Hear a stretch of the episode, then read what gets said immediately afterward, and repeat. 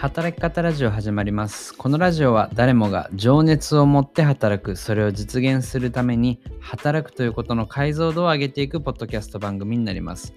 今日も働き方エヴァンジェリスト田中健志郎が皆さんの眠る様子をゆったりと飛んでお話しさせていただきます。いつもお聞きいただきありがとうございます。はい、ということで、えー前回はですね、えー最近提案をしてますかということで提案の重要性、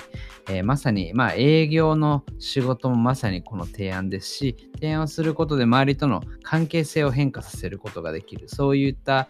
タイミングに非常に重要なんじゃないかという話をさせていただきましたが、えー今日はですね書籍の紹介コーナーになります。はい、少し久しぶりですかね。えー今日は、まあ、個人的にはこう満を持してというかですねもうずっとあの自分の中で一つのバイブルのように読んでいた本ではあるんですけれどもこちらですね、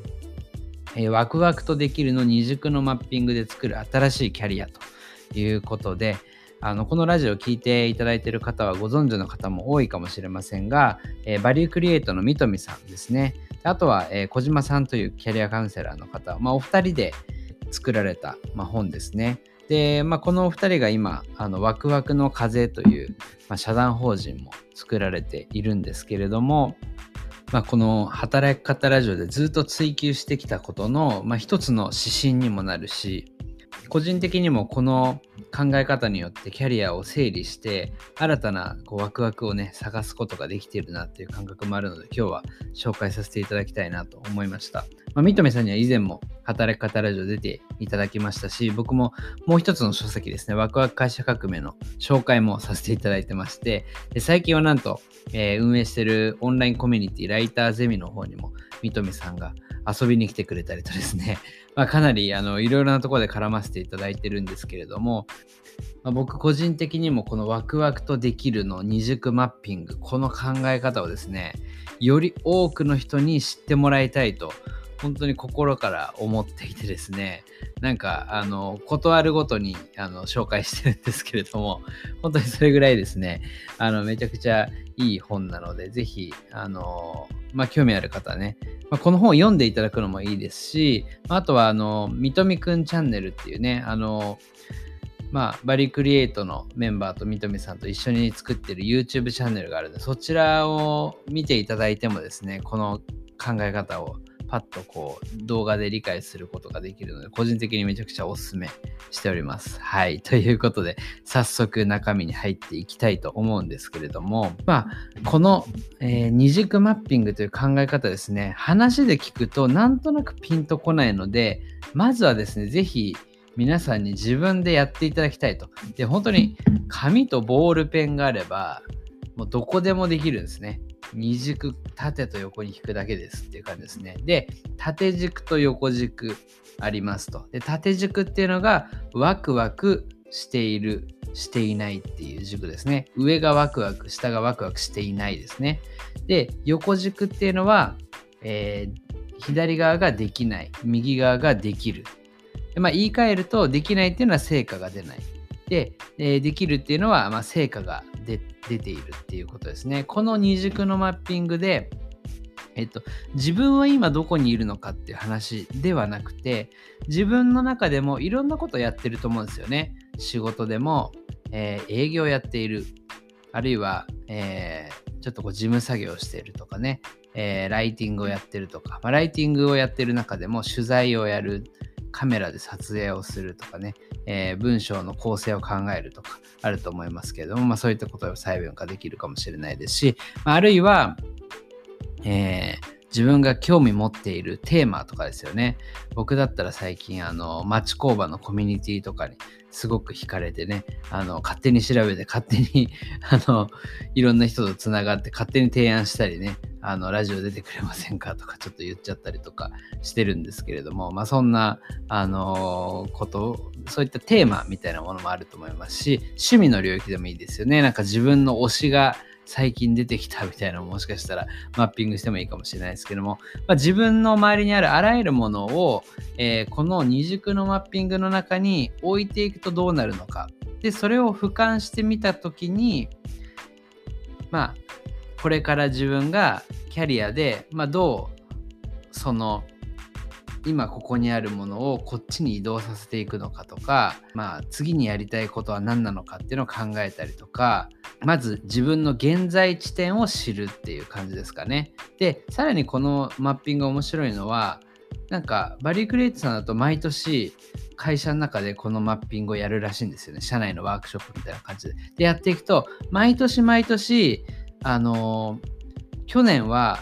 えっと、ワクワクしてかつできないところにあったものが今年はワクワクしてかつできるものに変わってると。まあ、左上から右上に変わったみたいな感じですかね。こんな感じで、こう、点が動いていくんですよね。そうすると、何年もそれやり続けることで自分がこうどう変化していったのかが見えるっていうね。これをやることで、まあ、自分のキャリアの棚卸しができたりとか、改めて俯瞰して、あ、だからこれは自分はできるようになったんだなとかできるようになったんだけどいつの間にかワクワクしなくなってるなだったら少しそこの割合を減らしてよりワクワクすること。できないけどワクワクすることに時間使おうか。そういった形で自分で俯瞰して考えられる。これをやることによってなんかモヤモヤするな。最近働くの楽しくないなって思った時にちょっとした指針になると思うんですよね。だからこそ、まあ、この二軸のマッピングめちゃくちゃあのシンプルなんですよね。シンプルでかつ人の認知をこう変えられるというかなんかそういったパワーがあるので本当にあの多くの人にやってほしいなと思うんですよね。であとは、まあ、この考え方の新しいところっていうのはやっぱりこうキャリア論とかってこう今社会でどんなスキルが求められてるかとか組織においてどう価値提供するのかっていうところを中心に自分のキャリア考えるみたいな考え方多いと思うんですけどもそういった社会のニーズベースじゃなくて個々人の自分自身のワクワク情熱を追求することが最終的に成果が出てくることにつながるんですよと。もう完全的に個人の内側からまずはワクワクすることやろうこれまさに働き方ラジオでずっと探求してることともう全くイコールなんですけれども、もう時代がそう変わってきてますよ。今までは社会とか組織のニーズベースで、えー、そこにどう価値提供するかっていうのがメインだったところが、これからはまあブーカの時代なんて言われてますけれども、個々人が本当にやりたい、ありたいと思ったもの、そしてワクワクするものを追求していく結果として価値提供ができたりとか、他者から評価されるようになっていくっていう風にちょっと時代も変わってきてるんだよっていうところがまあこの本のなんか根本にある思想なのかなと思いまして、まあそういった考え方もですね、僕もすごく共感しているなというところは改めてあの感じております。はい。ということで、早速この二軸マッピングの話をしていきたいと思うんですけれども、なんかいきなりこの本の解説をね、要約して伝えても、ちょっと面白くないかもなというか、こう自分ごとになりにくいなと。でまずは自分で書いてくださいと言いたいんですけど、働き方ラジオでいきなり、じゃあワークショップ始めますって言っても、なかなかね、皆さん、ポッドキャストやりながら、じゃあペンと紙を持ってっていうわけにもいかないので、今日はですね、僕の、あの、この10年強ぐらいのですね、あのマッピングを過去に1回やったことがあるので、ちょっとそれを見ながら、この二軸マップのイメージをですね、なんとなくこう掴んでもらいたいなと思って、ちょっと自分の自己紹介的にね、以前1回使ったことがあるんですけど、あの、スナックミラボでですね、えー、このスライドを使って、2010年頃から自分がどんなことにワクワクできるをあのやってきてそれがどう動いてきたのかっていうのを含めて自己紹介したんですよね。で、えー、まずですねこう振り返ると2010年頃ってね、えー、もう今から10年以上前ですけども私が、まあ、会社員になるかならないかの頃だと思うんですよね。はい、2009年とかねその頃の二軸マップみたいなのをまあ、出してみたんですね。で、まあ、縦がワクワク、横ができる、できないですよね。はい。で、当時、えー、っと、まあ、大学卒業頃、えー、まあ、私、田中はですね、えー、っと、大学4年生で海外留学に行ったりしたんですよね。あの、あんまりこの話したことないのかな。あのアメリカのサンディエゴっていうカリフォルニア州にある町に交換留学に行って、えー、英語をまあ鍛えたりとか海外で少し大学で勉強したりとかっていうまあめちゃくちゃついていけなかったんですけど、まあそういう意味では挫折もしつつただまあ英語としてはできるようになっていて、えっ、と自分の中でまあ英語っていうものがえっと、ワクワクしてかつできるっていう、この二軸マップで言うと右上ですね。右上ってワクワクしてかつできるもの。で、まあそこにちょっとこう英語が入りかけてた。まあすごいできるかっていう、ビジネスでできるかっていうとそうではなかったんですけれども、まあ自分なりにあの、 TOEFL とか勉強して海外留学実現したので、結構勉強も、高校生の大学受験よりも大学入ってからのが英語勉強してたので、まあそういった意味で英語をやっていたりとか、まああとはそうですね、なんか就活をするときにですね、なんか強みって何なんだろうって、なんか皆さん考えるんですよね、就活するときに。で、僕、あんまりなんかリーダー経験がありますとかもなかったし、なんかこう、これといってサークル立ち上げましたとかも、なんならサークルやってなかったし、なんかアルバイトです。サブウェイでサンドイッチ作るぐらいしかやってなかったんですよね。で、まあ勉強はそこそこちゃんとやるタイプだったけど、みたいな、なんかいわゆる自己 PR することがあまりないっていうタイプだったんですけど、まあふとなんかいろいろ過去の経験とか考えてるときに、まあ部活とかでもなんか副部長をやったりとか、副リーダーやったりとか、あのバイトでもなんか店長と、えっ、と、アルバイトのメンバーのこう間に入って、みんなが気持ちよく仕事をするためのなんかこうお互いの認知のすり合わせをしてたりとかなんかそういうことばっかりやってたんですよね。でそういう力って何なんだろうなって就活しながら考えてる時に、まあ、調整能力なんじゃないかなと。まあなんか社内で利害が一致しない時とかあの部署間が対立しちゃった時に、まあ、うまくその間を取り持って調整していく一人一人のやりたいことと、まあ、やるべきことを、えー、まあその利害をねうまく調整してっていい落としどころに導くみたいな調整能力がもしかしたらあるんじゃないかなっていうふうに思っていて、まあ、この辺りがえー、っとまあ、できるって言えるかわかんないんだけど結構こう自分的にもワクワクしてることで、まあ、このワクワクとできるの領域だとまあちょい右上か、まあ、ちょうど真ん中の上ぐらいの感じですかね。社内調整とか調整能力みたいなことが、まあ、あったっていうのが僕の就活時代ですね。で、あともう一つは、まあ、海外で働くっていうこと。まあ、これはやったことがなかったんで、完全左上なんですけども、ワクワクして、まあ、かつ、えー、まあ、できない方ですね。まだ結果が出てないって、海外で働くみたいのは左上にあるみたいな感じが、2010年の僕が新卒入社する前後ぐらいのところですね。製造業の会社で、あの、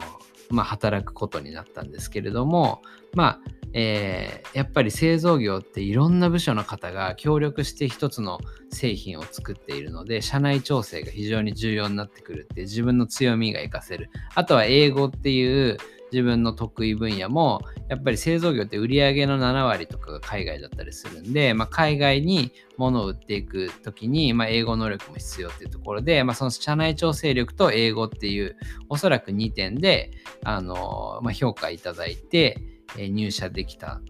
と。で、さらにその中で自分はワクできないけどワクワクするものとして海外で働くってことがあったんで、海外で働きたい、海外で働きたいってこう言いまくってたら、えっ、ー、と、新卒1年目から海外営業に配属されるっていうかなり珍しい、あのことを、ま、実現できたっていうのが、まあ、この新卒入社の時代でしたね。はい。そこから、まあ、あのまあ、最初は台湾に行ってみたりとか、で、3年目ぐらいからアメリカの担当になって、まあ、2、3年アメリカにほぼ駐在するような働き方をしたりっていうのが、まあ、最初のファーストキャリアみたいなところだったんですよね。はい。まあ、で、この、まあ、二軸マッピングで言うと逆に、えっ、ー、と、ワクワクしないものが当時何だったのかとかっていうのを考えると、やっぱりなんか自分は調整能力とかはあるけれども、まあ、なんかあの新規でアイデアを考えたりするのがあんまり得意じゃないとかなんか当時のイメージだとマーケティングってなんかいいアイデアを考えてこう一般消費者の方に驚きを持ってもらうみたいなね。なんかすごいクリエイティブな人がやる仕事だろうなと思って。結構自分はクリエイティブとは逆だとずっと思ってたので、まあ、そこは逆にワクワクしないみたいなところに入っていてよく就活だと人気のあるあの製造業でも僕結構その半導体っていうねあの 2B のすごくあのまあ硬い分野なんですかね。そういったところの仕事やってたんですけども、一般的に製造業とかだったらサントリーとかね、あの、トヨタとか、やっぱ 2C でめちゃくちゃ、あの、有名なパナソニックとかね、そういったところに、あの、皆さん行きたがるし、あとはま広告代理店とかね、あの CM 作りたいとか、ね、そういうのは全くなかったっていうのがまあ当時でしたね。はい。で、そこから、えー、2015年ぐらい、この頃っていうのが僕が一回初めて転職をした頃ですね。今のクラウドワークスっていう会社に入社した頃なんですけども、その時二軸マッピングがどうなっていたかっていうと、えっと、まずですね、えー、もともと割とこう右上にあったあのワクワクしてかつできるっていうところに入っていた、まあ、調整能力と英語っていうのが右下にちょっと落ちてるんですよね。あのできるんだけどちょっとワクワクしなくなってくるんですよね。あのもうほぼ海外駐在に近いことやってたのでなんかその英語を使うとか、まあ、海外で働くっていうこと自体も結構当たり前になってきちゃってて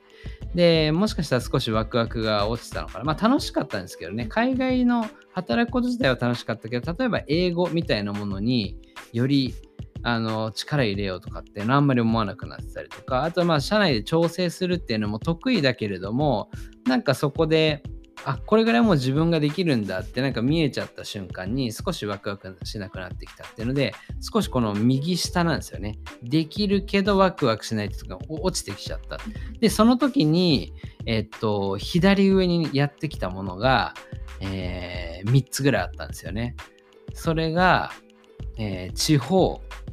まあ、後に言う地方創生っていうものなんですけども、が、ワクワクするけどできない、やったことないもの、地方創生。で、2つ目は働き方。3つ目は、えー、プロジェクトマネジメントっていう、この3つがなんかこう入ってきたのが2015年頃ですね。クラウドワークスに入社した頃。このあたりのテーマにワクワクしたから、こんなことにワクワクするんですっていう、実績はないけどワクワクしますっていう軸だけで転職活動して、いろんな会社にアタックして、まあ、たまたま受け入れてもらえたのが、あの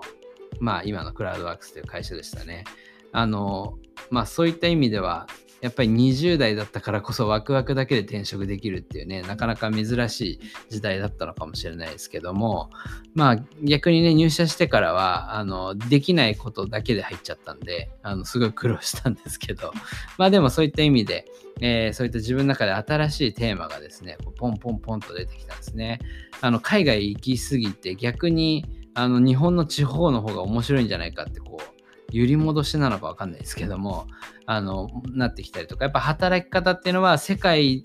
いろんな国に行くと働き方に対する考え方とかが国によって違いすぎてそれがすごく面白くてでも日本の働き方ってちょっとなんか無理してるなっていう感覚が当時あったんですよね。満員電車に揺られて毎朝同じ時間にスーツを着て出社するっていう。なんかそういったものが多分ここから10年ぐらいで一気に変わるんじゃないかっていうので働き方をに向き合ってる会社ないかなっていうのでクラウドワークスでやったとかありましたね。あとプロマネっていうのはえー、っとまあプロジェクトを、えー、立ち上げてまあそれをまあ、ゼロから実現まで持っていくっていうところなんですけども、まあ、なんかその社内調整っていうよりにも、まあ、一部近い部分はあるんですけども、よりそのプロジェクトのゴールが明確になってね、で、プロジェクトマネジメントについて語った回も働き方ラジオであるので、ぜひ聞いていただければと思うんですけど、こういった概念が、この2015年頃に今出てきたっていう感じですね。で、えー、2020年から、まあ、今にかけてっていう、まあ、最近のところに徐々に近づいてくるんですけれども、まあ、2020年頃っていうのが、えー、そういった意味だと、